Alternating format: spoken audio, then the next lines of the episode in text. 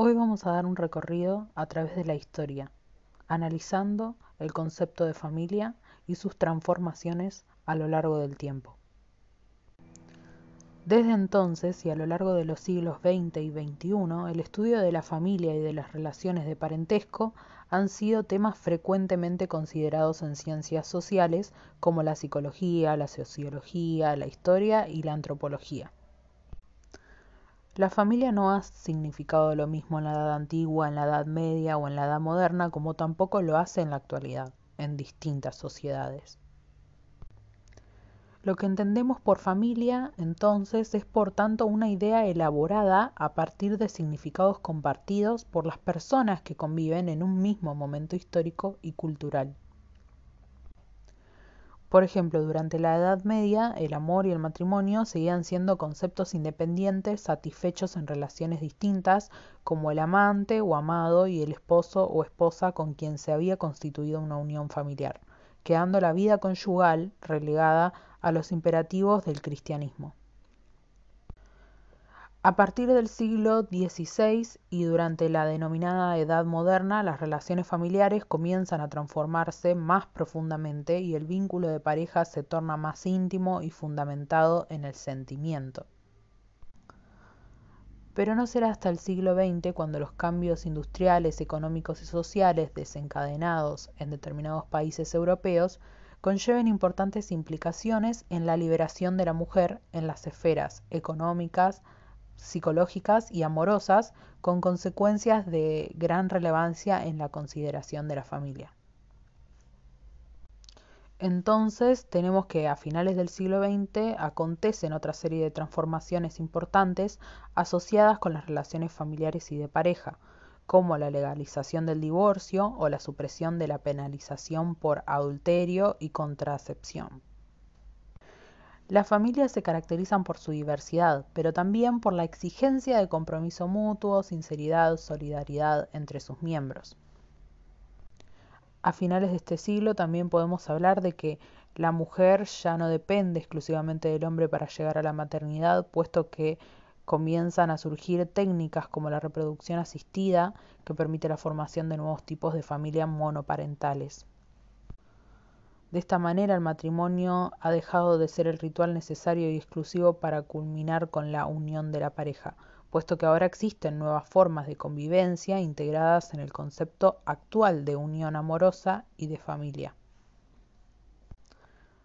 Todas estas transformaciones, junto con la diversidad actual de formas familiares, conllevan una gran dificultad para delimitar una definición precisa e integrante del término familia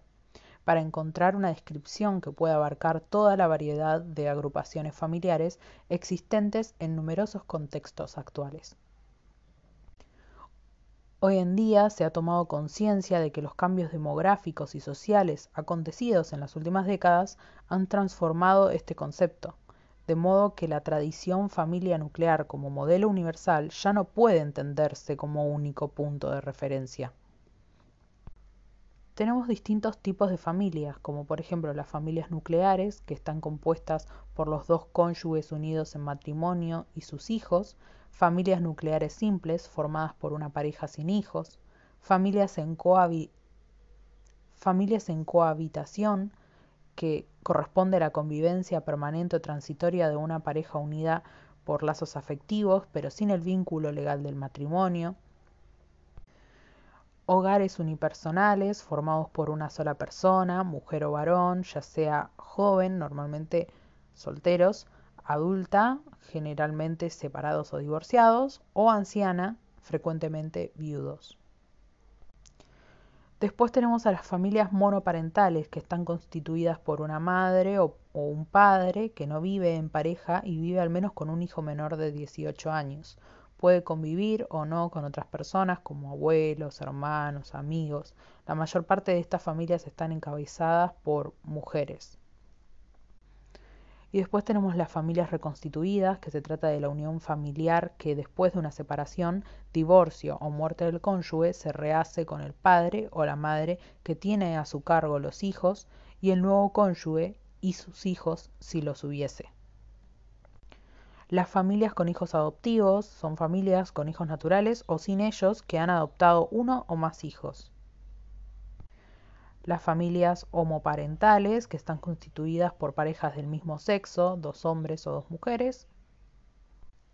Las familias polinucleares, que son padres o madres de familia que deben atender económicamente, además de su actual hogar, algún hogar monoparental dejado tras el divorcio o la separación o a hijos tenidos fuera del matrimonio.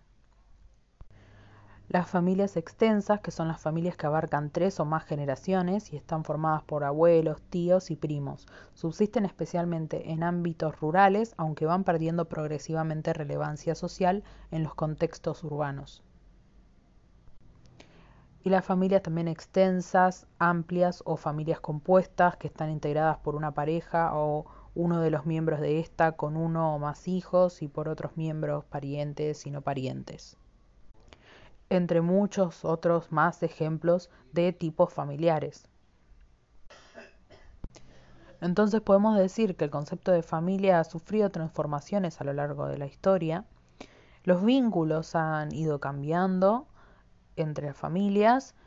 y a su vez eh, lo que entendemos hoy por familia no es lo mismo que eh, el concepto de familia en la edad antigua, en la edad media o en la edad moderna.